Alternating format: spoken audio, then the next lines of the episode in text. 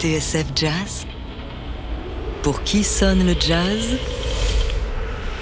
David Copéran. Aujourd'hui, Dizzy, président. Special report. Your voice, your vote. Mark the time, here we are. After four long, tense days, we've reached a historic moment in this election. You are looking at the President of the United States. And the one and only John Burks, Dizzy Gillespie. Breaking news. Après une campagne électorale sans merci, un jazzman vient d'être élu à la Maison Blanche. Alors depuis hier, les radios et télé ne parlent que de ça. Comme d'habitude, les sondeurs n'avaient rien vu venir. Voici donc sans attendre le nom du nouveau président des États-Unis. Il est trompettiste John Burks Dizzy Gillespie. Doctor. Doctor. Yes, Doctor. John. I'm sorry, I, I Dizzy président Un rêve qui a failli se réaliser. C'était en 1964. Comment et pourquoi Réponse tout de suite dans Pour qui sonne le jazz.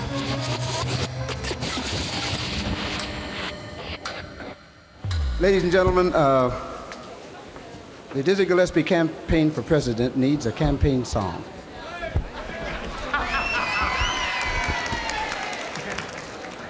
And we have prepared for you a campaign song.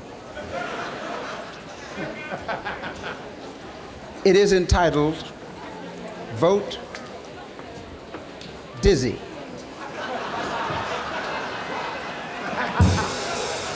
Nous sommes sous le soleil de la Californie, fin septembre en 1963.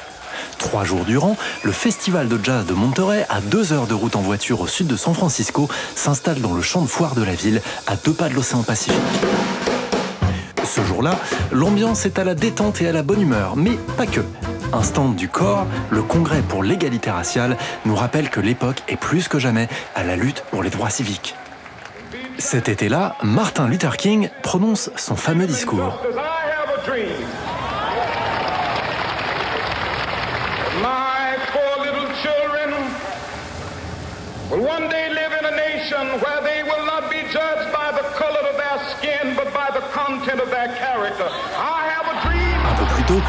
Medgar Evers, un militant afro-américain, a été abattu par un blanc à Jackson, dans le Mississippi. Et le 15 septembre 63, une semaine à peine avant le début du festival, le Ku Klux Klan fait exploser une église baptiste à Birmingham, dans l'Alabama, faisant quatre morts, quatre petites filles, toutes afro-américaines. Alors bien sûr, si l'ambiance est à la fête au festival de Monterey, l'heure est aussi au recueillement et à la lutte.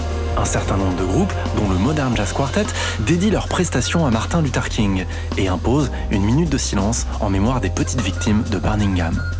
Quant à Dizzy Gillespie, il passe une après-midi aux côtés des sympathisants du corps. Au menu, vente de disques au profit de l'organisation qui lutte, on le rappelle, pour l'égalité raciale. Un peu plus tard, Dizzy est surpris par les photographes du magazine Ebony, l'une des principales revues noires. Sur le cliché, on voit le trompettiste, coiffé d'une casquette et arborant ses éternelles lunettes rectangulaires, assis en tribune, au beau milieu de la foule. Devant lui, une pancarte a été installée. On peut y lire en gros caractères Dizzy for President. Sous la photo, la légende dit ceci. Gillespie, assis devant l'inscription Dizzy Président, sa candidature parodique était agrémentée d'affiches et de bannières. Candidature parodique, dit l'article. Et si elle n'était pas si parodique que ça?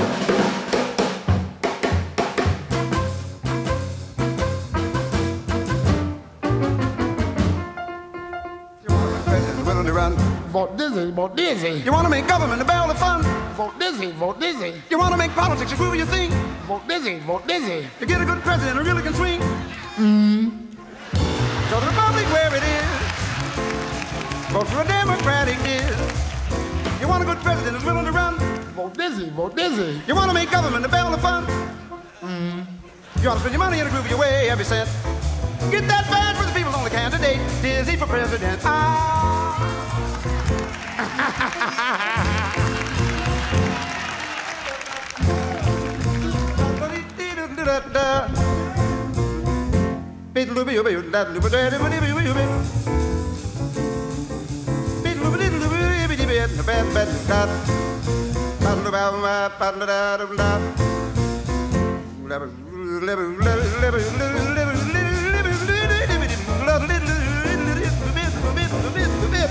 about that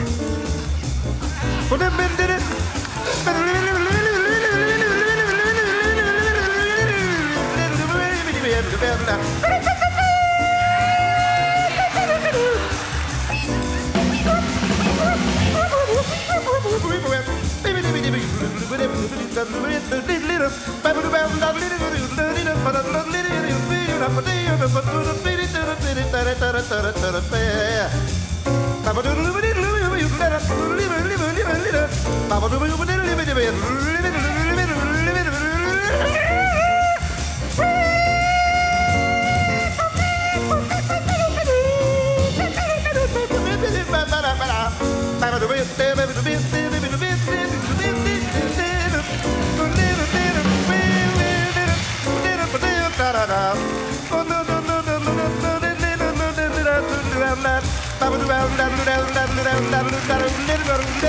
Thank you.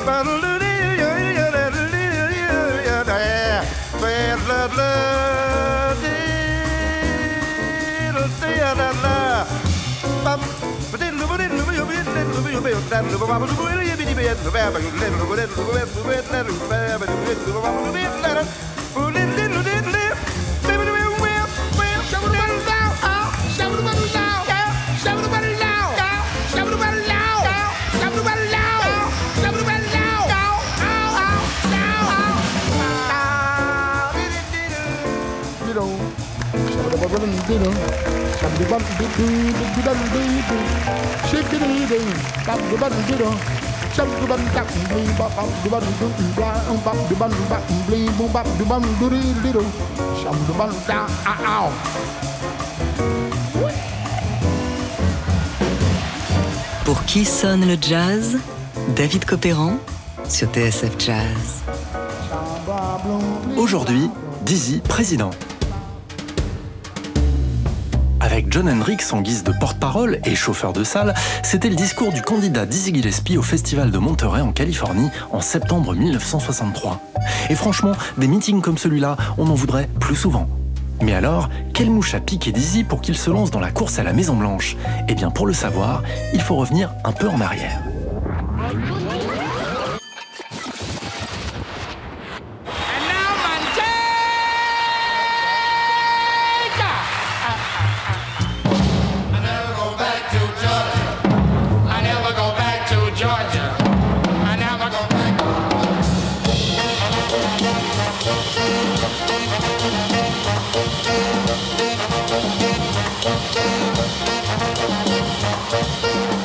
Swing et son charisme légendaire, Dizzy Gillespie est déjà une personnalité lorsqu'il s'embarque pour une tournée très spéciale en 1956.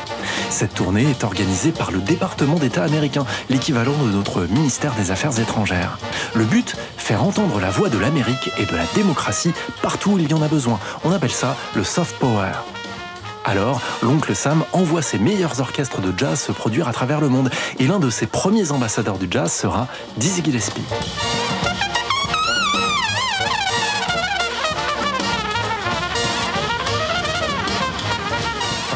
Dizzy et son orchestre effectuent un premier voyage. Plus qu'un voyage, un périple. Iran, Pakistan, Liban, Turquie, Yougoslavie et Grèce sont quelques-unes des étapes. Un peu plus tard, l'orchestre remet le couvert. Cette fois, c'est l'Amérique latine. Équateur, Uruguay, Brésil, Argentine. Dizzy prend son rôle d'ambassadeur très au sérieux, même si, on a déjà eu l'occasion de le dire, il soulève un sacré paradoxe. En pleine guerre froide, envoyer un Afro-Américain en première ligne pour vendre la démocratie américaine, alors que les Noirs ne sont même pas respectés dans leur propre pays, c'est un peu fort de café. Quoi qu'il en soit, Dizzy Gillespie n'est pas dupe. Par ailleurs, cette mission lui confère une certaine stature, voire une crédibilité.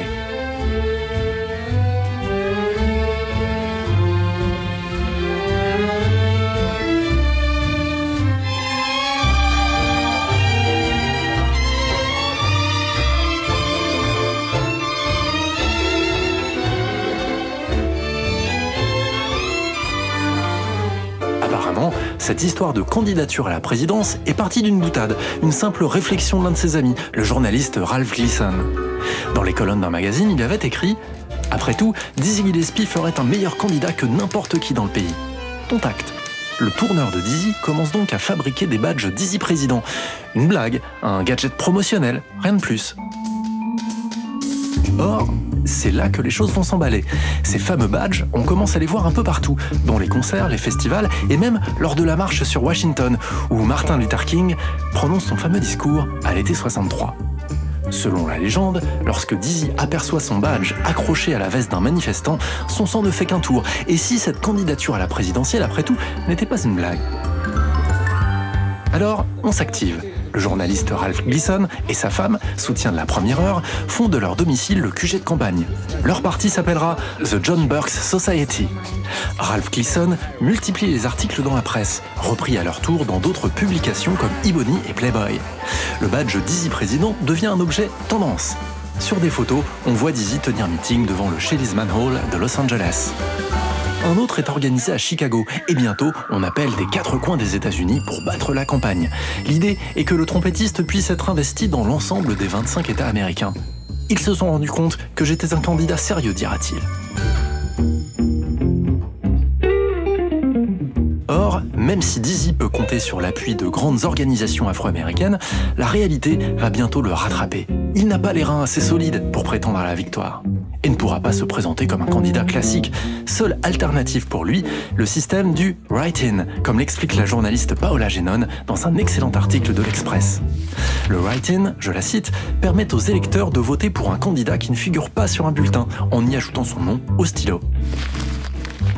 Las, quelle que soit la technique, Dizzy va bientôt se faire rattraper par l'histoire, la grande histoire.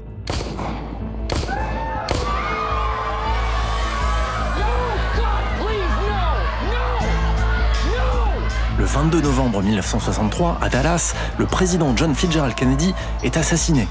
Le vice-président Johnson est tout désigné pour la course à la Maison-Blanche. Elle l'opposera en 1964 au républicain Barry Goldwater, farouche opposant à l'égalité raciale. Pour Gillespie, la messe est dite. Plus tard, il dira avoir subi des pressions pour retirer sa candidature. Malgré tout, il continuera à exposer ses idées jusqu'au bout. Son programme Un toit, une santé gratuite pour tous ceux qui en ont besoin, l'égalité raciale, le retrait des troupes du Vietnam, la dissolution du FBI ou encore l'interdiction du Ku Klux Klan. La célèbre revue de jazz Downbeat ira jusqu'à placarder le candidat Dizzy en une. Mais trop tard, le numéro sortira le 5 novembre, au lendemain de l'élection qui portera Lyndon Johnson jusqu'au bureau ovale. Reste de cette campagne, beaucoup plus sérieuse qu'elle en avait l'air au final, des idées progressistes au diapason des revendications de l'époque, celles du peuple afro-américain. Reste également cette photo légendaire où Dizzy tout sourire pose avec un ballon à son effigie. Dizzy Gillespie qui finira par rentrer à la Maison Blanche beaucoup plus tard, mais en tant qu'invité cette fois, lors de galas organisés par la présidence. En 1978, Jimmy Carter poussera même la chansonnette avec lui, le temps d'une version de Soul Peanuts. Et oui, l'hymne de la campagne perdue 15 ans plus tôt. Salt peanuts, salt peanuts. Salt peanuts, salt peanuts. Reste enfin ce disque formidable, Dizzy for President, enregistré lors du fameux concert du Monterey Jazz Festival 63, dont je vous propose d'écouter tout de suite un dernier extrait. L'épisode de Dizzy Président a été évoqué dans de nombreux ouvrages, mais pour en savoir plus, je vous renvoie à l'excellent article de Paola Genon dans l'Express, à lire en ligne. Elle y avait notamment interrogé Kenny Barron, qui à l'époque était le pianiste de Dizzy. Voici Dizzy Atmosphere.